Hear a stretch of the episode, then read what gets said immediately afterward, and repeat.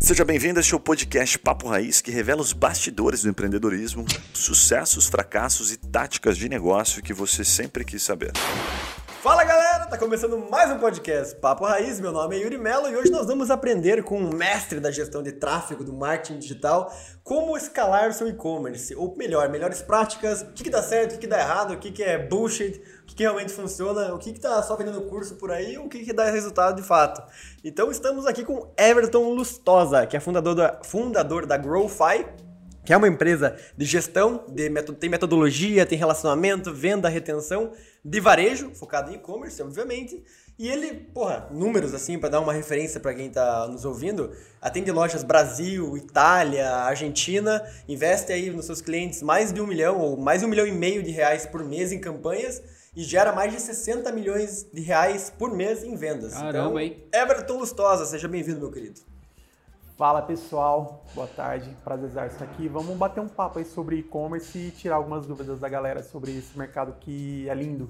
Muito bom. Sensacional. Também estamos com o Juninho Conceição, que diz que e-commerce é pirâmide. Não, mentira, tô falando. Cara, na verdade, eu, eu acho que é legal até deixar aí um asterisco, né? É tráfego, não é tráfico, Ah, né? tá, gestão de tráfego. É gestão de tráfego. O que que é gestão né? de tráfego? Gestão de tráfego. É difícil explicar isso pra minha mãe até hoje. Não, mas, pô, cara, é um assunto super pertinente. A gente vai, vai ter bastante coisa para te perguntar, porque né, a gente tem acompanhado aí pandemia, em tempos de agora, graças a Deus, final de pandemia. Mas a gente fala assim que teve uma evolução nesse mercado de mais de 10 anos em um ano e meio, né? Porque quem não Doideira. tinha site teve que correr, quem não tinha entrega teve que se especializar em logística. E, cara, quando a gente fala de gestão de tráfego, é a quantidade de pessoas passando em frente ao teu negócio Qual que é online. o né? tráfego, né? É muito Cara, sensacional Eu isso vou, aí, vou começar, Juninho, com uma frase aqui de um pensador muito conhecido chamado Everton Lustosa. É, ele falou assim, antes de começar o episódio: "Jo- é, Jogo de criança é fazer a primeira venda, jogo de adulto é a recompra. Olha que lindo, hein? Isso aí, cara. Sensacional. Everton, Trabalhar- cara, eu queria que você desse pra gente assim, uma noção, pra quem tá ouvindo e não trabalha com isso, quem não sabe o, o status atual do e-commerce. Tipo assim, cara, é, eu vejo muito essa questão da primeira compra, assim. Eu falei aqui antes pra vocês, né? Comprei um curso, é, caro pra caramba, fizeram um marketing perfeito. Cara, eu- sabe quando você começa a ver o curso, você acha que vai melhorar? Tipo, você torce pelo cara, assim, e daí passa 10, 10 episódios ali, 10 é, aulas e não melhora. Cara, tem muito disso, tem muito gol- golpista, entre aspas. Não vou chamar de golpista porque não sabe a intenção do cara, né? Mas que vende muito mais do que entrega. Muito, muito mesmo. É, no, no- no varejo hoje, é, as pessoas ela fo- elas focam muito no, na venda, no marketing, atrair o cliente para dentro e focam um pouco na entrega. Beleza, depois que essa, depois que essa cliente ela veio na minha loja de moda feminina e comprou uma, uma- um vestido comigo, a venda não acaba ali. A gente fala que depois que a cliente passa o cartão, é ali que o jogo começa. O jogo não termina depois que a cliente passa o cartão. Porque é muito fácil, que nem, eu- que nem a gente estava brincando. O jogo da criança é fazer a primeira venda. É muito fácil eu, prometer mundos e fundos em uma campanha no Facebook e fazer a pessoa passar o cartão e, e efetuar a primeira compra. Mas a partir do momento que ela passa o cartão, a experiência que ela vai ter com a minha empresa, com a minha marca e com o produto que eu ofereci para ela, que vai determinar se daqui um mês ela volta para fazer a segunda, terceira, décima compra e aí sim eu vou ter grana, eu vou ter margem para manter a minha estrutura, ou se eu vou passar a vida toda dependendo de novos clientes. Que é isso que normalmente acontece com lojas com, com más práticas de gestão Sim. ela infla a, a operação de, de aquisição de novos clientes e não consegue vender a segunda, a terceira vez para aquela base. Eu já peguei cliente que ele tem uma base de 2 mil clientes que já compraram o produto deles. E até hoje ele passa dificuldade porque ele não consegue vender de novo para aquela base. Se ela não conseguir todos os meses gerar nova, novas, na, uma- um, novo fluxo de aquisição, ele quebra. Eu tenho negócio é, na área da saúde e a gente está com um braço no varejo também e, obviamente, na, no online, né? Então a gente está com uma equipe lá de gestão de tráfego também na empresa, que é uma empresa terceirizada, prestando serviço para mim. Mas eu vi o que, que deu certo, assim, por exemplo, com isso que você está falando, porque antes eu tinha 90% da minha venda eram novos clientes, 10% de recorrência. E eu falei, pô, eu quero mudar isso, né? Porque custa caro trazer novos clientes, né? É bem mais barato é, você mantê-los, né? Do que trazer novos. Só que, cara, eu vi que ah, começou a funcionar depois que eu trouxe uma equipe interna do meu negócio para trabalhar em conjunto com a equipe externa. Porque tem muitas particularidades, assim, cara, dentro do meu negócio, que só quem trabalha lá dentro todo dia vai falar, porra, isso aí interessa o cara, isso aqui dá pra gente fazer. Pô, que legal, tem um produto isca para o cliente voltar, depois ele comprar o produto que ele já comprava, e aí e por aí vai, assim. Faz sentido ou não? Muito, muito, porque você tocou no assunto do, da gestão de tráfego, que normalmente é o primeiro profissional que o, que o lojista ele quer trazer para dentro, que é o cara que vai trazer os primeiros clientes. É, ele é somente um, um braço de tudo que uma operação de e-commerce precisa para gerar essa roda da recompra. Ele traz, ele traz o primeiro cliente para fazer a primeira compra, mas a partir disso você precisa ter outras ações que não envolvem tanto tráfego, mas envolve a, a, o seu processo de gestão de produto, a qualidade do seu produto, a sua experiência de atendimento, a sua esteira de novas soluções para oferecer para aquela cliente que, que, que, comprou a primeira, que comprou o primeiro produto com você, para você continuar é, gerando esse processo de recompra. Então, não depende somente do marketing em si. Toda essa toda a máquina tem que estar tá girando ali é, junto, porque senão Sim. você não consegue. Senão o gestor de tráfego vai fazer esse primeiro trabalho de, de trazer muita, muita aquisição. Uhum. E aí, se o seu atendimento não está legal, o seu produto está mais ou menos, porque você não investiu tanto assim em qualidade de material, etc e tal. Então, você não vai conseguir fazer com que a cliente volte. Cara, e o que, que é uma prática, vamos pensar assim, um, um, um cliente que não faz nada, ele vende, entra na base e depois ele nunca mais é aquele cara. Se o cara aparecer na loja de novo, ele nem sabe quem é. É, qual que é uma prática, tipo, simples, ou as primeiras coisas que você olha pro cara e fala assim, cara, comece a fazer isso aqui. Tenha essa, esse hábito, aqui, ou essa rotina, ou peça pra tratar o dado dessa forma. Qual, qual que você acha que são os primeiros passos para quem quer começar a trabalhar a base? Por exemplo, ter uma esteira de produto é essencial. Se você só vende um produto, dificilmente você vai conseguir uma recompra é muito alta, só se o seu produto for um produto de, de uma rotatividade muito alta. Sei lá, eu vendo um cosmético que ele tem 10 ml e ele dura 30 dias. E se o cosmético for legal, se o produto for legal, a pessoa vai voltar, só precisa de um produto. Mas normalmente é, isso não acontece. Por exemplo, uma loja de moda feminina. É, eu comprei uma camiseta hoje, eu não vou voltar todos os meses para comprar a mesma camiseta. Eu preciso ter uma esteira dentro da minha loja para que o cara comprou uma camiseta hoje, amanhã eu ofereço uma bermuda para ele, eu ofereço uma calça jeans, eu ofereço um boné, eu ofereço um acessório, eu ofereço outros produtos para compor tudo que aquele, que, que aquele cliente precisa. Então, o primeiro ponto que a gente indica para os nossos clientes, cara, tem uma esteira de produtos. Segundo, tenha um CRM dentro da sua, dentro da sua operação para você entender em qual fase da jornada estão os seus clientes. Uhum. É, o cliente chegou hoje, comprou uma saia jeans com você, uma mulher, marca essa cliente, é, documenta ela como compradora de saia jeans, data X, porque da, mês que vem você consegue soltar um, uma, uma lista, ela, colocar ela dentro de uma lista Sim. de e-mail e oferecer para ela uma, uma blusa. Sim. Oi, dona Maria, tudo bem? Sabe aquela saia jeans que você comprou é, no mês passado? Acabei de receber aqui uma blusa que vai ficar linda com ela. Tá aqui um cupom de 10% de desconto para você, pra você comprar. É, Bom, isso e, bastante, e poucas cara. pessoas fazem isso, tá? É, eu tenho visto sim, né, que até no offline, por exemplo, isso é uma coisa que não existe. 99% você pode gastar lá 5 mil reais por mês no mercado perto, perto da sua casa ele não sabe que isso existe. Isso eu acho um absurdo. Ah, você não quer o cartão do mercado para ganhar um selinho, para ganhar uma faca. Né? Aquelas coisas que o mercado faz que eu acho né, bizarro. Mas assim, são coisas que até o próprio offline deveria começar a pensar, né? Tipo, restaurantes, né? Você vai no restaurante e gasta R$ 1.500, você vai embora, o, o, restaurante não sabe quem é você. Sim. Cara, ele deveria anotar, falar, cara, que bom, esse cliente gosta desse tipo de comida e pega vinho caro. Né? Vamos pôr, vamos anotar o nome ah, desse cara. cara vai, vai, e vai o pra, online consegue trazer isso. Vai até para empresas grandes, né? tipo, comprar carro, assim, né? Sim, construtora. Sim, Alguns fazem um Porque uma vantagem mas... do online que o off não tem, que são os dados. A isso. gente consegue rastrear absolutamente toda a jornada isso, do cliente. Isso é sensacional. Então é muito cara. simples eu conseguir mapear quem é, quem é você, o que você comprou, quando você comprou e quando que eu posso te oferecer um segundo produto. Sei lá, eu, eu, trabalho com lojas que vendem essas t-shirt preta. É, essa, é que agora no, no, no, no, mundo do empreendedor ficou muito fácil a gente vender. Tá bombando isso aí, né? Tem a minimalista, muito, não para de mandar e-mail lá. Exatamente. Cara. Como é que é o nome? Minimalista. Minimalista. Exatamente, exatamente. Então eu consigo, cara. O, Provavelmente vai receber agora o boa, Instagram boa, Ads boa, boa. já depois de você falar esse nome. Eu vendi uma camiseta preta pro cara hoje. Essa camiseta preta, é, eu sei que ele, que, ela, que ele não precisa só de uma, ele precisa de várias. Ele só usa a camiseta preta, então ele vai sujar, não sei o quê. Então mês que vem eu vou oferecer um pack com mais três para ele com 20% de desconto. Próximo mês eu vou oferecer um pack de cueca para esse cara. Sim. Próximo mês eu vou oferecer um boné e um acessório. E esse oferecer, eu, antigamente, assim, eu, eu só via oferecer por e-mail, assim. Quais, quais são as formas mais criativas hoje de você oferecer produto que você vê? Legal. Hoje, as ferramentas de CRM é, deixam você fazer essa- esse processo tanto por e-mail, quanto por WhatsApp, quanto por SMS. Em alguns casos, até mesmo por ligação, dependendo do ticket médio do seu produto e do, do, do nível de consciência que aquela, que aquela sua audiência esteja, você pode até fazer uma ligação. Se você tiver uma base A gente pequena, faz também bastante funciona. lá. A gente faz bastante por ligação. E dá um resultado. Cara, a ligação é muito Uhum. mais matadora do que, do que mensagem. Mas funciona para qualquer segmento, ligação?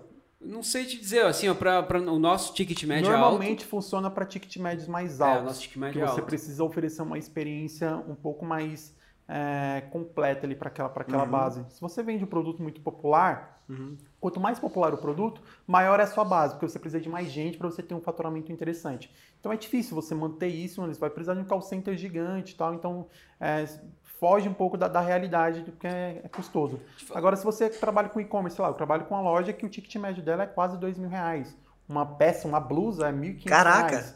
Então, para esse público um Aquela pouco mais far, far, AA, farta- como que um é? público mais Far- AA, faz sentido a gente é? ter esse, Farfetch. esse atendimento um pouco Sim. mais personalizado, entendeu? Faz sentido fazer uma ligação, porque eu tô falando às vezes, sei lá, com uma mulher que Sim. é extremamente E rica. Do Faz outro lado. sentido. Com relação até à procura, né, pela tua empresa ou por empresas, né, que trabalham nessa mesma área, eu vejo um mercado gigante, tá, é, de empresas que vendem hoje através dos marketplaces, tá? Por exemplo, Mercado Livre, B, B2W, todos esses aí, né, Magazu, Magalu, é, porque tem uma taxa muito grande, né, que o empresário deixa para essas plataformas em função da plataforma estar bem ranqueada, né, de um monte de gente ter um tráfego gigantesco lá, então o cara cobra mesmo. Chega, acho que uma média de 25% na operação, contando com, com os custos lá de mercadoria, envio, tudo isso.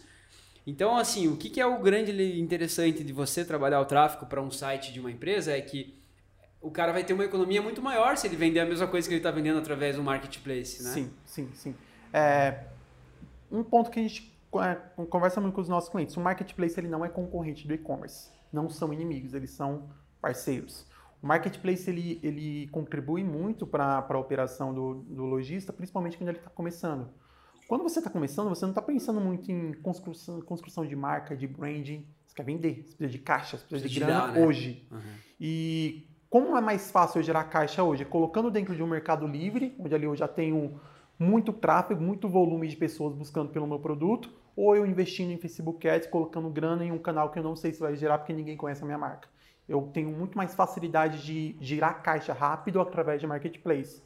Em contrapartida, enquanto você está gerando caixa aqui no marketplace, você pega parte desse caixa e investe na construção da sua marca para que a médio e longo prazo você tenha o e-commerce faturando tão bem quanto o caixa que você gera hoje no, no marketplace e você não seja dependente do marketplace. Uhum. Market- Marketplace é muito bom para geração de caixa e giro, mas não funciona para se você quiser construir uma marca.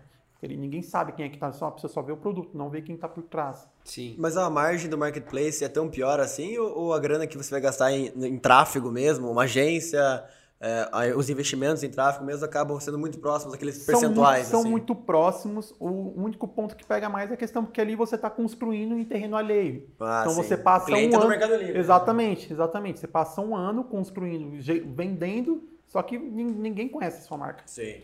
E não- se você passar um ano investindo em Facebook Ads, você passa um ano construindo uma marca, entendeu? Aí depois o Mercado Livre vai lá e lança o produto dele, né? Ele- Exatamente, Acontece- exatamente. tá acontecendo muito isso, cara. acontece muito. E tem- A Amazon também acontece muito. Da- Tipo, pega lá o Geninha começou a vender pra caralho lá ah, os alimentos lá, os medicamentos lá, daí ele vai lá e lança uma linha Medicare lá da Amazon, Com preço preço lá embaixo, Lá com embaixo. prioridade total na plataforma. para ela, né? sim, sim, sim. E daí mata o negócio. Você tá na mão dos é. caras, né? Muito, muito. Então você Acho tem que que o- fugir de depender de, de o menos refém possível, né? Sim, Acho sim, a gente sim. tem que ficar o menos refém possível. É. E, e isso é interessante. Até o, o, o fato, assim, né? Vocês trabalham já com alguns cases, por exemplo, de vocês entrarem no risco também, skin the game, porque eu vejo assim, pô, você olha o negócio do cara, você fala, cara, tem um potencial danado. Você conhece o mercado online do negócio do cara.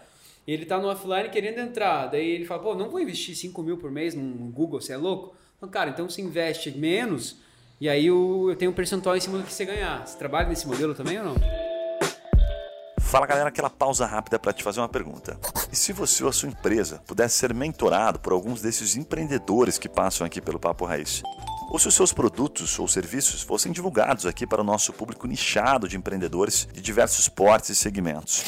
Gostou da ideia? Fala com a gente pelo Instagram Papo Raiz que eu te explico melhor essa oportunidade. Voltamos ao episódio.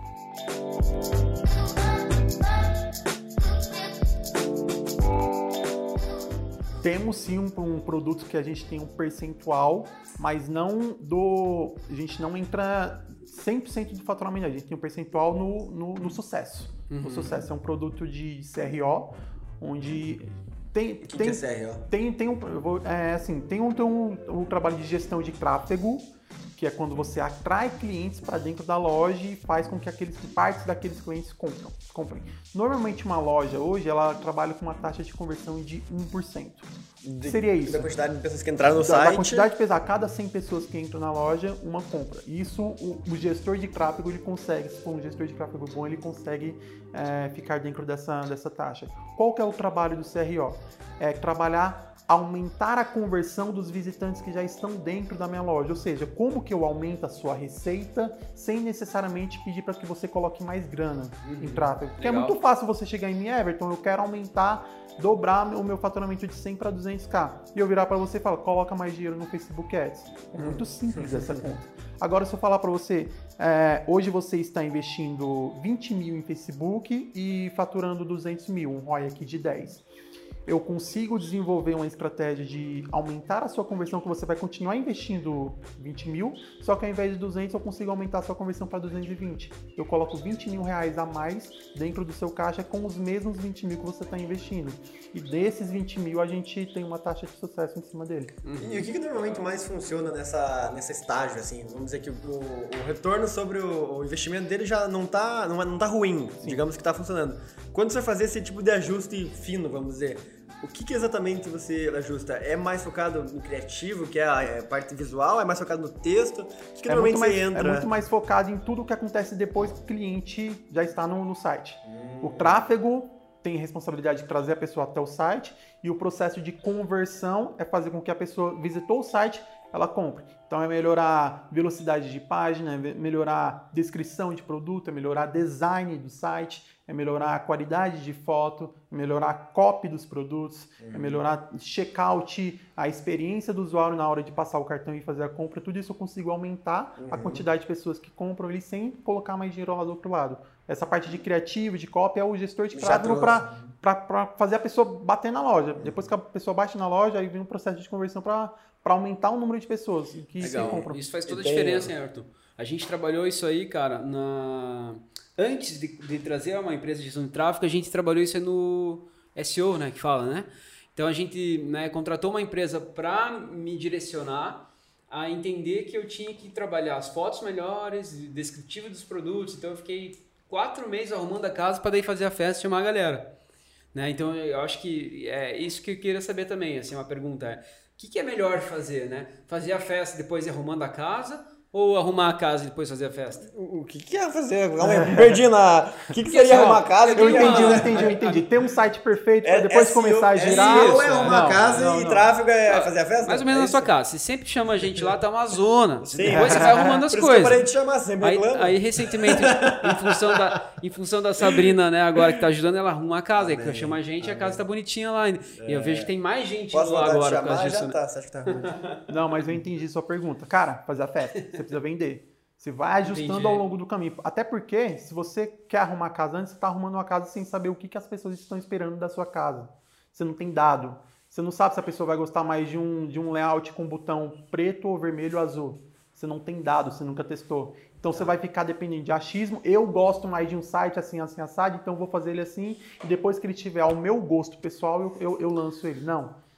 Você coloca a gente para dentro e a partir disso, como a gente falou antes, tudo dentro do e-commerce é, é, mensurado, a gente consegue Sim. gerar dados de tudo. Então, coloco uma, uma porrada de gente para dentro do meu site e ali eu vou ter as primeiras métricas. Quantas pessoas que eu trouxe e quantas que converteram. Tá, Pronto. mas a, a- partir daqui a gente vai trabalhando e melhorando a casa. Aqui, a- quando você tem um caixa, um capital assim, cara, fica lindo isso, né? Porque aí você fala, não, beleza, já testamos tudo que deu para testar e eu vi que precisa arrumar isso aqui, isso aqui, mas tá rodando. O problema é que a pessoa para comprar antes no meu site, pegando até como exemplo, porque é uma coisa que né, eu, eu visualizei isso aí, eu vivenciei isso aí, viven, vi- vivem, vivenciei isso aí. Vivenciei. Não sei, dá pra inventar outro nome. É, eu via que a pessoa tinha que querer muito para comprar no meu site, cara. Tinha que passar por uns 5 checkouts, assim, até ele finalizar a compra. O site demorava um minuto A- para carregar. Anexar antecedentes criminais. Cara, assim. era um negócio bizarro, assim. Então, eu- a minha preocupação era, pô, imagina eu vou colocar 5 mil em tráfego, vou, vou colocar, vou gastar mais X mil reais com a empresa. Chega lá, o cara fala, pô, eu não consigo comprar o produto no site, cara. Então, por isso que eu quis arrumar a casa antes. né? Eu entendi, entendi, mas talvez porque você tentou colocar 5 mil em tráfego com o objetivo direto de conversão. E nem sempre esse é o melhor, legal. melhor objetivo. Por exemplo, se você tem um site novo e se você força a barra para as pessoas, eu quero que as pessoas comprem, você vai conseguir, vai, vai ser muito complicado, as pessoas vão ter trabalho. Por quê? Porque qual é a maior, maior objeção da- do, do, do, do cliente de e-commerce hoje? A confiança. Será que, teu, será que o produto vai chegar mesmo? Será que essa porra não é golpe? Será que se eu passar o cartão aí, o cara não vai pegar os dados do meu cartão e fazer compra aí depois, clonar meu cartão? Ele não conhece, ele nunca te viu. Então o tráfego ele até consegue a pessoa, ah, deixa eu ver qual é que é dessa loja, mas na hora do vamos ver, de passar o cartão, ela, vai, ela sempre vai estar com, com o pé para trás. Então, esse, se você tem essa verba de 5 mil, não é o mais inteligente você pegar toda essa verba e colocar para forçar a pessoa a comprar. Você pode pegar 60%, 70% dessa verba para fazer a pessoa primeiro te conhecer. A parada do relacionamento. Primeiro vem cá, deixa eu te conhecer, qual é o seu nome, não sei o quê, vamos namorar, vamos ficar. é, toda aquela parada para depois vamos, vamos casar. Sim. Entendeu? Hum, então leva a pessoa para conhecer o seu Instagram, produz conteúdo em massa no Instagram, faz parceria com o influenciador ou com a influenciadora que já tem uma autoridade naquele nicho, falar bem do seu produto, Sim. usar o seu produto. E com isso você vai trazendo a audiência que antes de você forçar a barra para que ela comprar, você está vendendo a sua marca, você está vendendo é, que você é uma empresa confiável. E depois disso, que a pessoa já conheceu você, conheceu o seu Instagram, deu uma visitada no seu site, entrou, sei lá, numa lista de e-mail que você tem no Instagram, no, no- no- no- que você envia um e-mail para uma vez por semana sobre mais conteúdo sobre o que você faz, você vai preparando essa pessoa. Para quando Legal. você jogar uma oferta de, de, de conversão para ela, forçar a, a barra para ela comprar o seu produto, ela está mais preparada. Já sabe quem você é, já viu que pessoas compraram e gostaram. Então a, a rejeição dela, a dificuldade, a- essa barreira de entrada vai ser bem menor. Legal. Do que você pegar uma pessoa que nunca te viu antes, toma aqui e compra meu produto. É Sim. muito mais complicado. Cara, agora eu queria te fazer uma pergunta. Tem um terceiro membro aqui do nosso Papo Ah. Raiz, né? Que é o Guilherme Barbosa, o nosso saudoso Barbosa, o vulgo também radialista de, de Porta de Cadeia, Vo- é, a vozinha meio de Vozinha. ator de novela da- das oito. da mexicana, né? Daquela das antigas. E ele tem uma, uma empresa que é uma empresa de marketing, né? É, tem um braço que é de e-commerce lá que é focado em SEO, só faz Sim. SEO, não faz tráfego. E ele fala uma parada assim, que na opinião dele, quando fala de campanhas pagas, é, dificilmente uma campanha que começa mal, ela, ela performa bem depois de um tempo. Dificilmente uma campanha que vai é, mais ou menos chega a ser ótima. Ele sempre fala que você pode melhorar um pouquinho, mas os primeiros dias ali de uma campanha nova, é, você sempre consegue ter uma noção muito clara do, do resultado que ela vai entregar. Você concorda com isso? Qual que é a tua experiência para o cara assim que fez uma campanha e tá, daí ele fica de joelho na frente do computador, assim, esperando. Não, vai, amanhã vai ser melhor minha campanha. Como é que você, como é que Tem você um fica período ajustando de, assim, sim, né? Sim, sim. Tem um período de aprendizagem que a gente tenta respeitar de no mínimo sete dias. Uhum. Porque e-commerce ele tem muito algumas culturas de mercado do seu nicho específico. Tem loja que não converte na quinta-feira. Não tem mágica. Então, se você subir uma campanha na quinta-feira, para aquele mercado específico, porque o público daquela loja está fazendo outras coisas no dia de quinta-feira, não vai vender.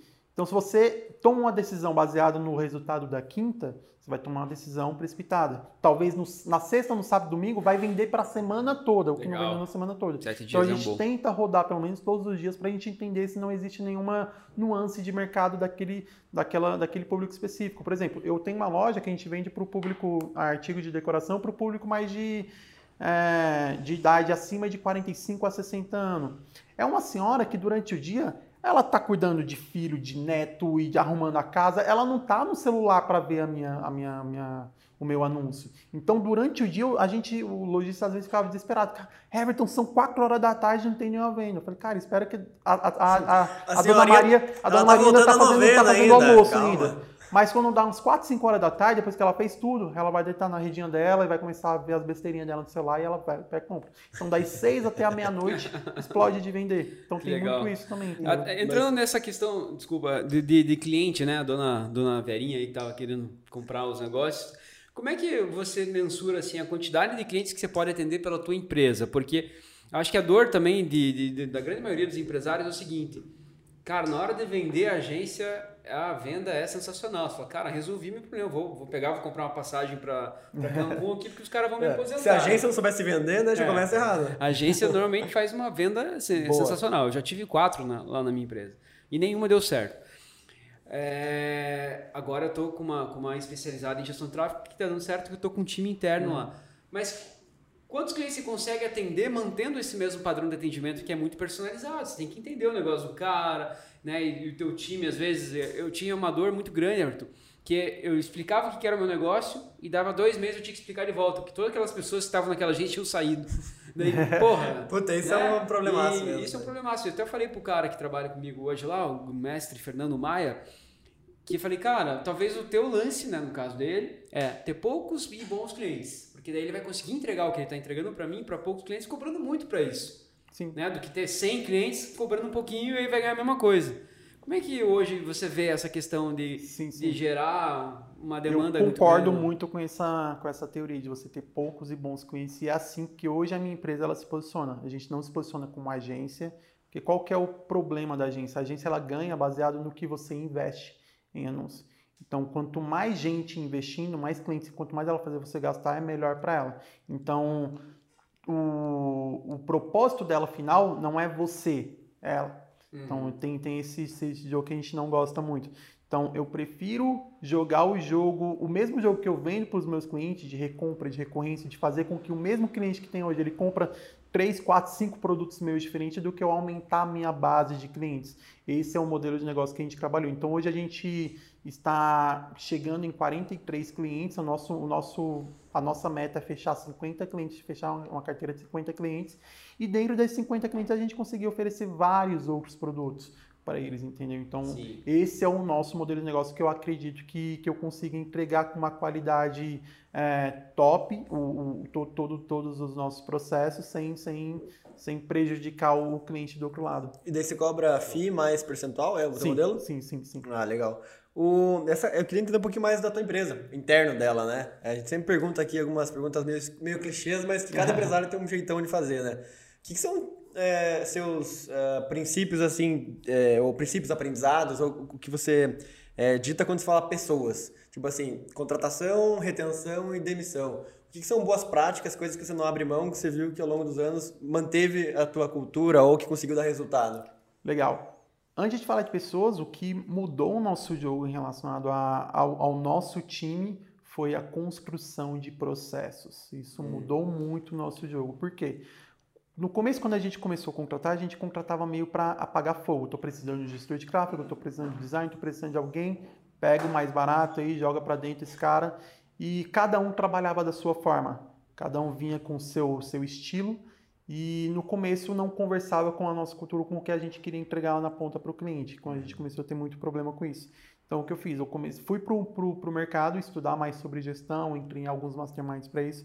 E eu falei, cara, o problema não é, não é o seu time, o problema é você, você não tem processo. A gente compara muito com restaurante. Você, tem um, você é um dono de um restaurante e cada chefe de cozinha, só ele sabe fazer aquele risoto, o risoto que todo mundo gosta, você está na mão daquele chefe de cozinha. No dia que ele sair, ele leva a receita junto e você, se você contratar outro chefe, o cara vai fazer de outro jeito que, que o Se tiver sorte, vai lembrar o gosto. Exatamente, exatamente. Então, o que a gente fez? A gente é, passou mais ou menos um ano construindo todos os processos.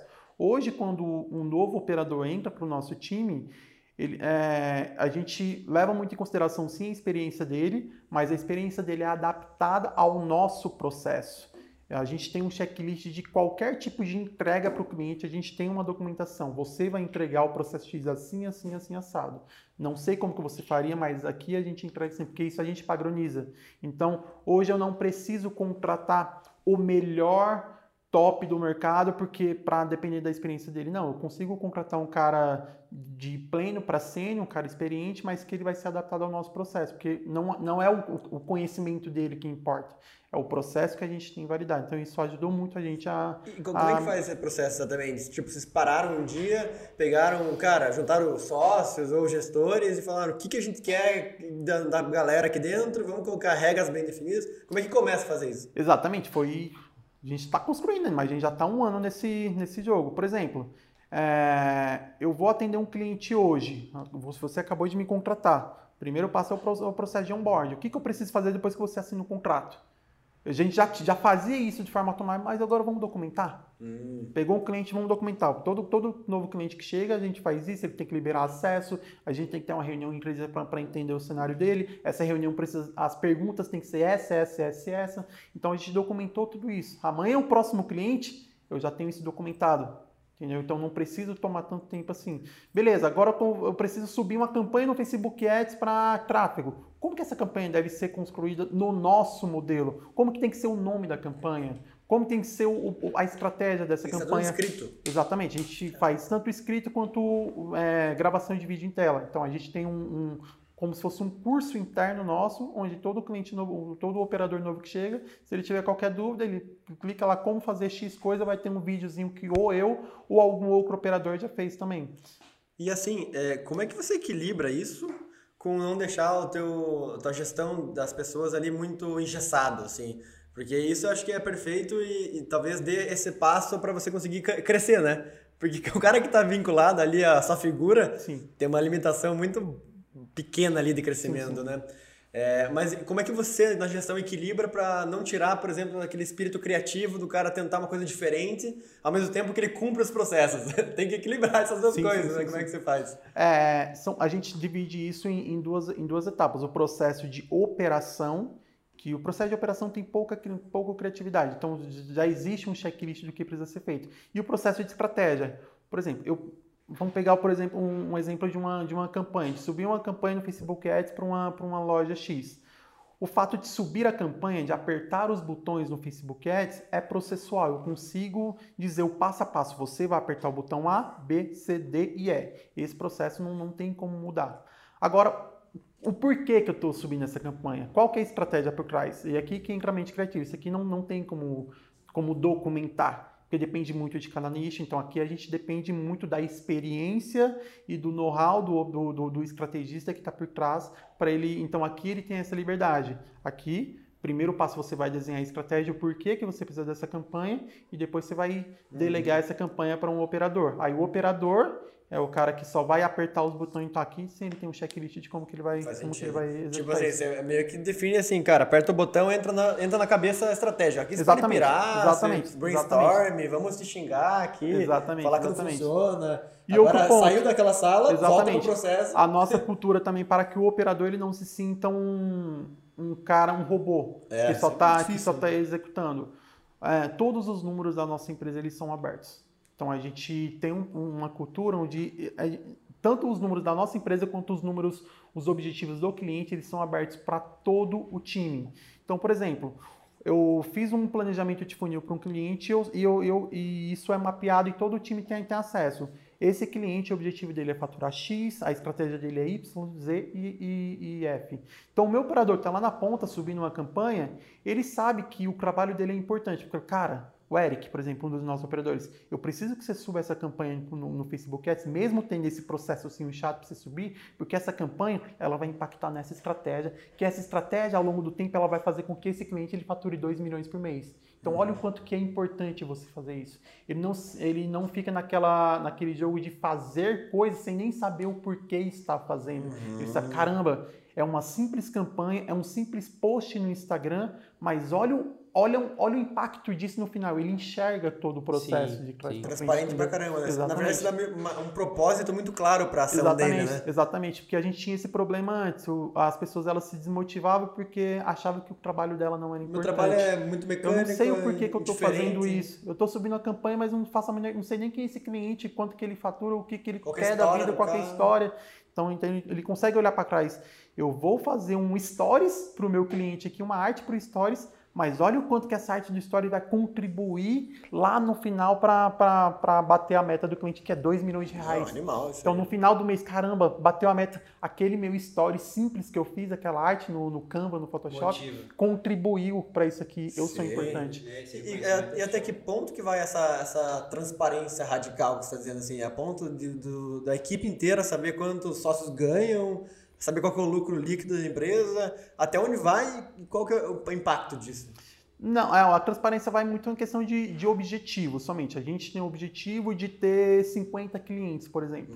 Então, a partir desse objetivo, a gente trabalha muito com a metodologia de OKRs, né? então a gente desce ali para as metas, para o plano de ação de cada meta. Então, o operador ele sabe que, que aquele plano de ação que ele está fazendo, aquele processo, ele faz parte de uma meta maior lá dentro. A gente não abre isso em DRE, nem nada do tipo. A gente não chega né, a esse ponto de detalhamento. Ainda não vimos necessidade, mas é só questão de objetivo mesmo. O objetivo do nosso cliente X é sair de, de uma média de 100 pedidos por dia para 500 pedidos por dia. Então ele sabe disso. Então ele, ele tem essa meta é, documentada, todo, é, pública, e, e o desdobramento dessa meta. Agora, como que a gente vai fazer isso? Ele tem acesso. Queria te perguntar com relação até ao- os clientes, né? Porque normalmente o cliente quer resultado rápido, assim, né? Você fala, não, cara, a internet. Não, um imagina, Juninho. Né, tal. O pessoal é paciente. E, né? e você- como é que você faz? Você demite o cara, assim, que fica enchendo muito saco? Você, Pô, cara, já faz sete dias aí no. Você botou quinhentão em ads É, aqui, e quer resultado tal, para amanhã? Cara, pô, você não resolveu nada do meu negócio. Deve ter um monte de situações assim, né? Como é que vocês estão lidando com É, isso? não, o, o empreendedor ele é, ele é um cara ansioso, ele é um cara. Mas a gente, o que, como que a gente resolve esse problema? Antes de fechar qualquer pro- contrato novo hoje, a gente tem um processo, mais um processo que a gente tem, que é o alinhamento de expectativa. Que você quer me contratar, antes de você assinar contrato, antes de você me pagar, vamos bater um papo aqui de meia hora. A minha empresa, ela funciona assim, assim, assado. Os nossos resultados, eles acontecem assim, assim, assim, assado. Eu falo como que eu trabalho e eu te escuto. O que, que você está esperando de mim? Eu estou esperando isso, isso, isso, isso. Se der match, vamos para o próximo passo. Se não der match, infelizmente eu não sou a melhor empresa para te atender. Posso te indicar um, um fulano cicrano, mas da forma com que você está o, o que você está esperando da gente Milagre. não, não é a mesma coisa que a gente pretende lhe entregar. é um milagre. Você está esperando que eu te entregue um Aquele limão, famo- eu vou te entregar uma laranja. Entendeu? Então a gente alinha isso muito bem para depois que ele entrar não ter aquele problema de. Normalmente o prestador de serviço passa. Ah, eu achava que você ia fazer outra coisa, eu não sabia que seria assim o trabalho. Surpresa. Então, então isso não acontece, porque isso já é documentado antes da assinatura do Legal. contrato. Sim. Tem quantas pessoas na empresa hoje? Hoje estamos com seis, sete. Sete, sete E, e, assim, que tipo de rotina que vocês fazem no, no grupo, assim, que, você vê- que mais funciona? Tipo, reunião é, semanal de alinhamento, ou você deixa só quando precisa? O que, que são rotinas que você vê que funcionam assim, na tua empresa? Hoje a gente Com- tem um com processo equipe, de né, alinhamento dizer, diário, todos os Diário? dias às 8h30 da manhã, a galera começa. O meu time ele é 100% home office, a gente está tá todo mundo na Tá. sua, na sua casa e a gente tem um, a gente tem um encontro todos os dias, é, às 8h30 da manhã, somente para bater a meta do dia. É, hoje, os clientes que a gente vai precisar atender é esse, então cada um já tem, já tem o seu squad de clientes ali que são responsáveis, é, e batemos um papo de, de 30 minutos só para ver se, se existe alguma coisa mais Uhum. urgente para fazer, todo mundo dizer o, o que está esperando do seu dia, depois a gente solta todo mundo. Caraca. Cê- cê- calma aí, só pra você entender. Você é, fatura para os teus clientes 60 milha por mês com 7 pessoas? Sim. Ah, que legal. Olha que legal o negócio dele. Mas é, esse é um. Você está contratando?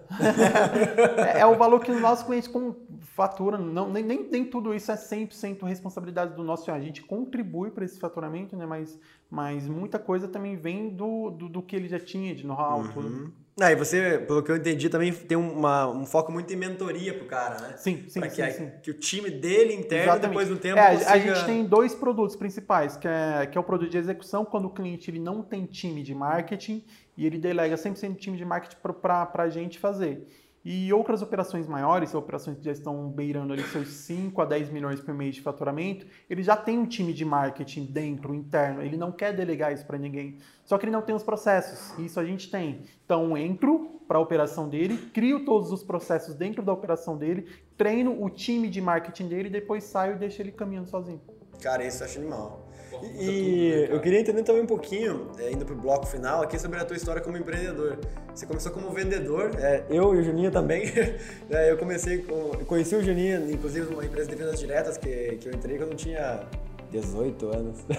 E o Juninho começou na parte de representação de indústria farmacêutica e tudo mais. Acho que foi né, desde o começo, né? Foi aí que você começou também, né? Cara, comecei a vender livro na escola, né? Quando eu tinha uhum. 6, 7 anos. Mas daí a venda eu acho que tá no nosso sangue, no nosso DNA. É, eu acho que o vendedor, cara, assim, claro que tem muito, muita gente que aprende na raça, né?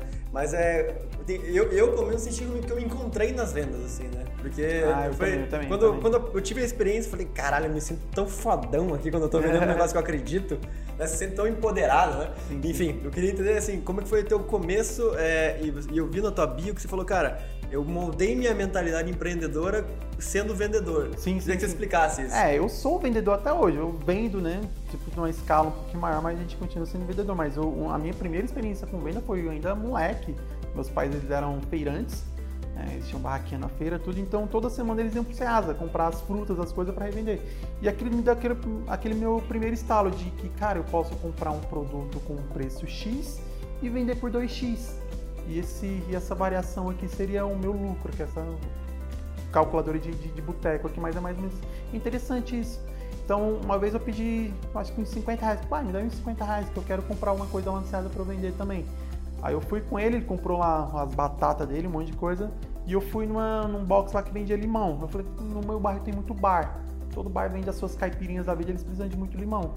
Então comprei um saco de limão, fiz lá os, os pacotinhos com seis limões e saí vendendo nos bares da cidade, no, no carrinho de mão, moleque. Então foi a minha primeira experiência com venda e eu consegui ter, um, ter a minha primeira grana. Aí você viu assim, cara, 50 virou 100, mano. Caramba, Puta que. Funciona, velho. O que, vai acontecendo aqui pra frente? Aí eu continuei trabalhando, tipo, depois fui pra balcão.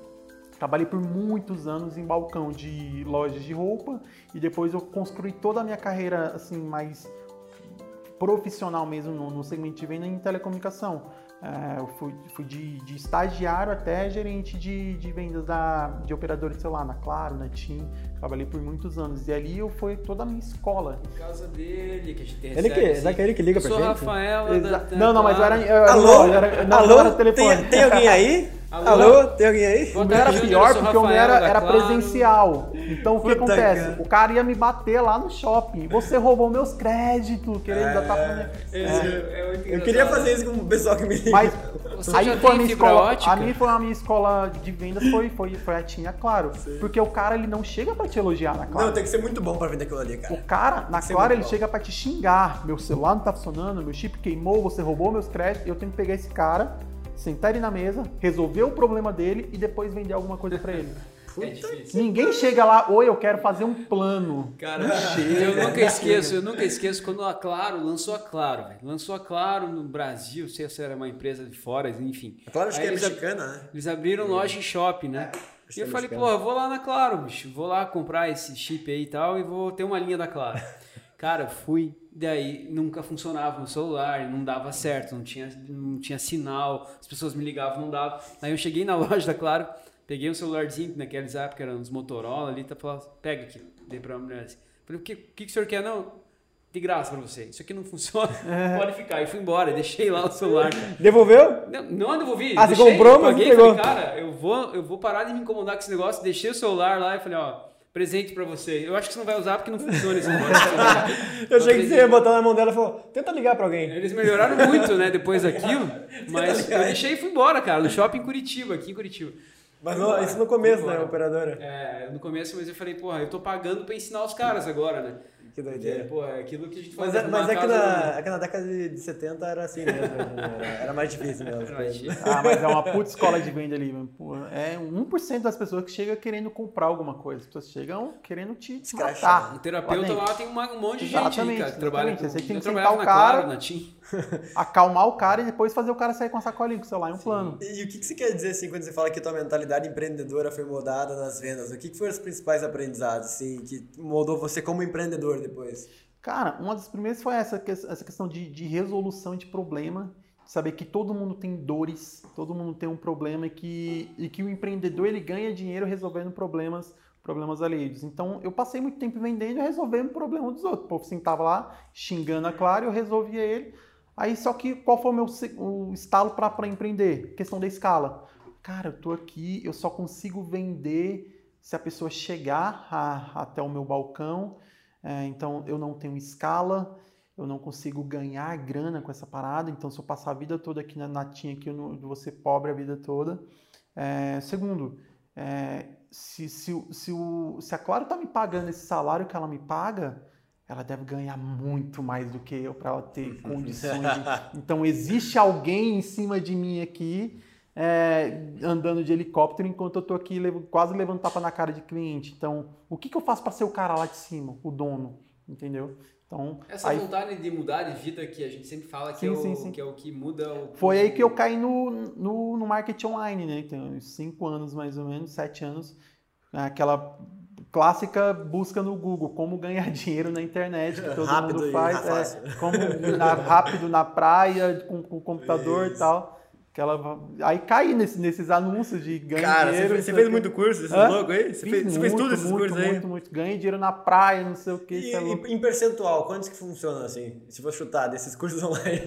Cara, cara, poucos, mas ele te dá base, te dá base, entendeu? cara Normalmente, é esse- polido, né? normalmente esses Pouco. cursos ele te ensinam a vender o curso dele. Nossa, isso é uma. Ah, Cara, É, o cara que monta um curso pra te ensinar a vender o curso. Agora você vai pegar esse dele? meu curso, fazer a mesma coisa que, que, que você viu fazendo, fazer spam nos seus grupos de WhatsApp de, de- e Cara. ensinar outras pessoas. Aí vira uma, uma pirâmide. Eu acho tá que não tem com isso. explicação mais simples de entender o que é uma pirâmide financeira. Eu acho que Sim, não sim, tem sim. como. Mas é a questão Cara, do, só do- existe, do né?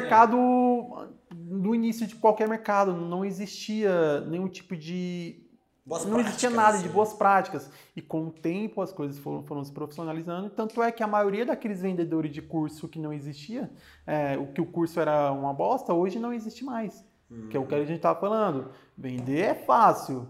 Recomprar, fazer o cliente voltar três, quatro vezes que é, que é Tem uma complicado. máxima, bicho, que é a seguinte, Everton. Só existe o malandro porque existe o mané. Sim. Esse Tem uma quantidade gigante de pessoas procurando no Google. Você me falou essa pesquisa, Guilherme, de como ganhar dinheiro fácil, como ganhar dinheiro sem trabalhar, como ganhar. Tem muito, tem milhões de pessoas procurando É. isso. Aí o cara que sabe um pouco sobre pesquisa do Google, ele fala. Cara, eu vou dar o que esses caras estão pedindo. Sim, óbvio. vou, eu vou dar o que esses mané estão pedindo. Aí eles vêm, só existe um malandro, daí o cara transformou, se transformou num malandro para vender um produto para um monte de mané. Ele criou um método perfeito, É? infalível. Aí os mané vão lá, gastam dinheiro e falam, porra, cara, não deu certo, né? Então, é, é- é assim, cara, a vida vai girando assim, né? Mas eu acho que o que é legal falar, assim, que tem muito, muito empreendedor de palco nesse meio. Muito. Então, cara, porra, e aí? Me conta um pouco o que, que você já deu certo na tua vida, o que, que você já fez, né? Que você falou, porra, cara, eu cheguei no nível lá dentro da Claro, da TIM lá no nível... Então, você passou por um limo ali, né? O cara, pô, eu nunca fiz nada, fez um curso do Ryan Santos, agora tá vendendo curso na internet e, e deu certo, enganou um monte de gente. Mas aí ele ganhou dinheiro enganando pessoas, né? Com certeza. Aí, cara, e tem muitos desses, né? Então, como é que a gente faz pra É, eu fiz, eu falei aqui antes do episódio, né? Eu fiz um curso no começo desse ano. Não, não vai dizer que você foi o mané. Ah, sempre, né? O Mané sempre, sempre tá reciclando, né? Você tem que ser o Mané de vez em quando. Mas é, é, eu fiz o curso por um motivo muito específico, assim, que era para aprender um pouquinho mais sobre gestão de tráfego, bem específico. Só que isso era 5% do curso. Então, isso foi o problema, assim, que você vem, ele se vende como se fosse a, última bolacha do pacote, é o método final, assim, que é tudo que você precisava saber para ganhar dinheiro naquele negócio. É, eu fiz com um objetivo muito específico? Gestão de tráfego para um negócio que eu já tinha. Mas eu sei que a maioria das pessoas que vão fazer esse curso é que elas querem é, mudar de vida, né? Elas querem começar do zero, sair do que estão fazendo hoje e ir para um outro negócio, né?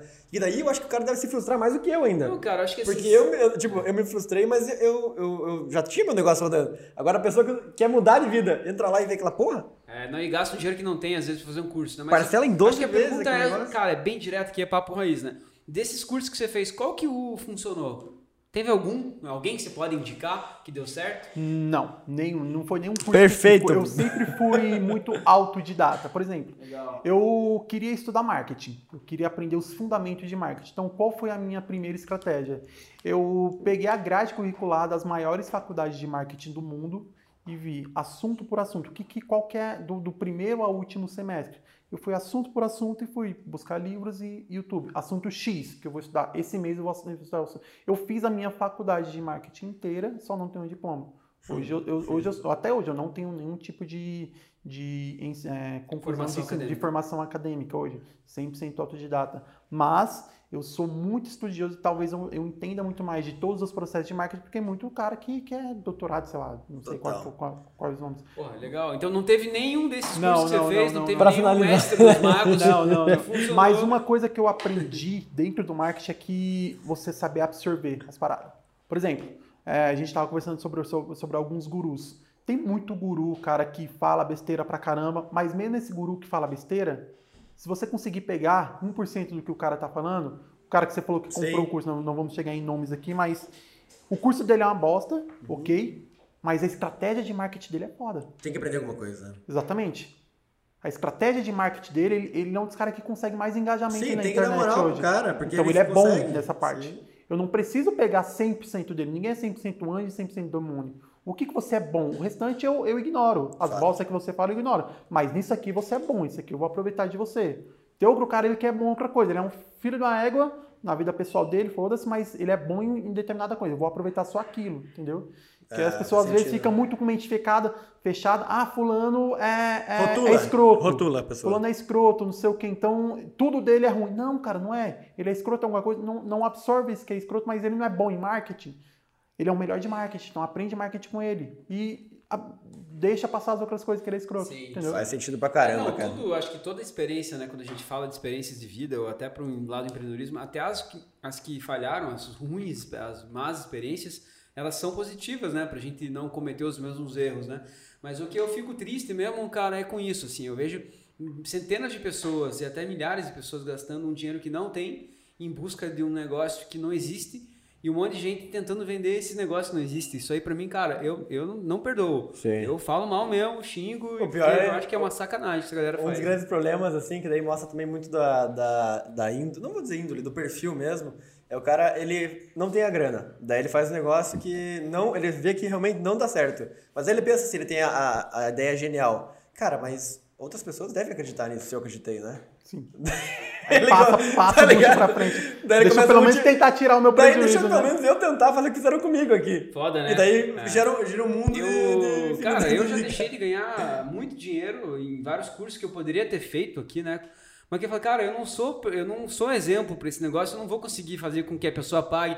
E daí eu tenho um pouco de, porra, limitação Cara, com mas isso, assim, sabe? a profissionalização do mercado, ela tá mudando um pouco isso. Então, para você ver, por exemplo, quanto que você pagava por uma conversão há 6, 7 anos atrás no- na internet? Você pagava centavos. Era absurdamente fácil você ficar milionário há 7 anos atrás. Hoje não. Eu tenho conheço pessoas que antes pagavam, sei lá, um real por uma. Pra, pra- eh, pagava um real no Facebook para fazer uma venda de 200. Hoje, para você fazer uma venda de 200, que é o ticket médio mais- ou menos que a gente trabalha no e-commerce, você vai pagar 40, 50 reais a vez desse mesmo cliente. Então, o cara que fazia merda lá atrás, Sim. hoje automaticamente ele está sendo expulso do O mercado. meu CAC é 30 Entendeu? CAC. 30 de custo de lead? Não, de, de venda? Por venda. Então, automaticamente, o cara ruim, que, que, que entrega a bosta, ele está sendo expulso do mercado sem ninguém fazer nada. Muito Entendeu? bom, cara. Cara, tua história é animal. Sensacional, bicho. Pra ficar dois dias aqui conversando. É, na verdade, dos temas que a gente tinha separado, a gente conseguiu que entrou em metade, tá? A gente faz um bate-bola final sempre com nossos convidados aqui pra pegar aquela dose de inspiração assim rápida. Você pode responder com uma frase ou com uma resposta mais curta, mas a ideia é dar, dar aquela dose de inspiração final assim Show. para nossos convidados. Cara, indica um livro ou um podcast pra nossa audiência que você acha que todo mundo deveria ler. Cara, o último livro que eu li é Essencialismo. Muito é, é o último livro que eu li também.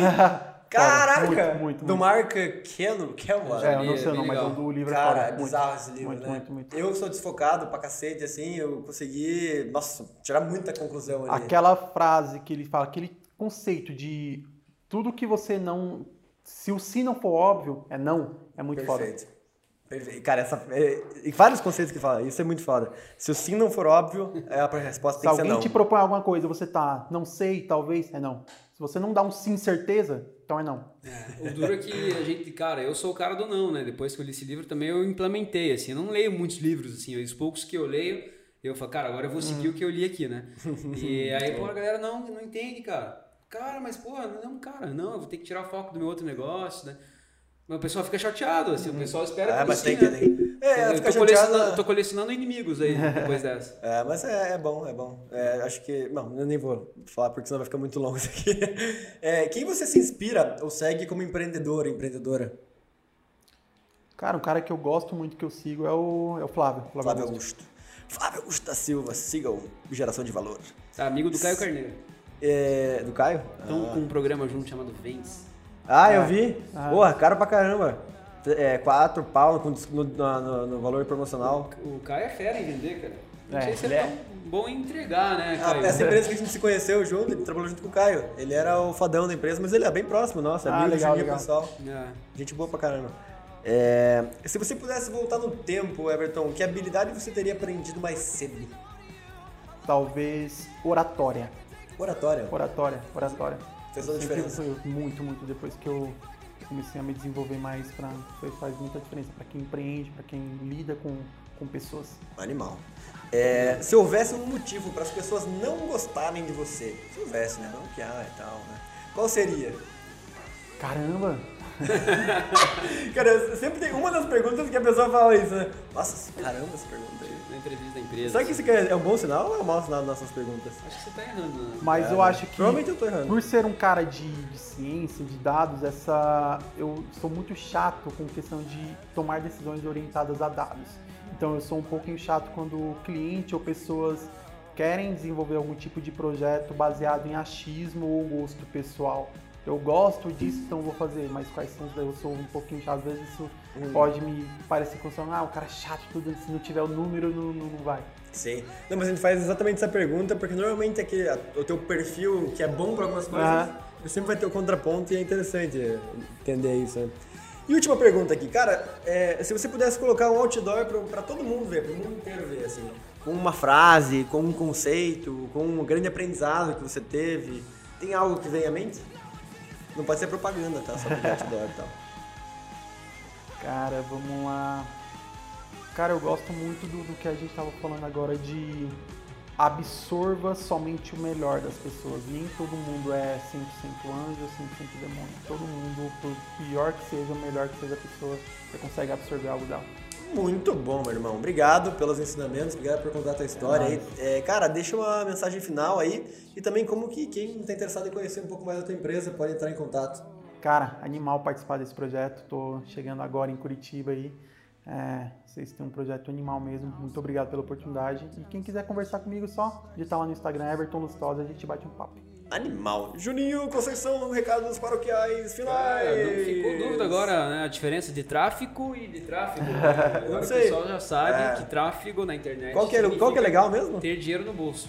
Os dois dá dinheiro, só que um vai preso. o outro não. Mas só se for pego também. né? Compartilhe esse episódio com quem precisa de tráfego. Ou Boa. quem tá entrando no mundo aí da, da- do varejo também não sabe como é que faz pra loja crescer no online. Cara, fala com ele aqui, o cara é fera demais, deu umas dicas boas, assim, dá pra ver que é, é bem concentrado no, no negócio. cara. Muito bom. E pra você que tá ouvindo aí, não esqueça de seguir a gente, dá seu joinha, manda pros seus amiguinhos. São dois episódios por semana no melhor estilo Papo Raiz. Valeu! Valeu! Valeu!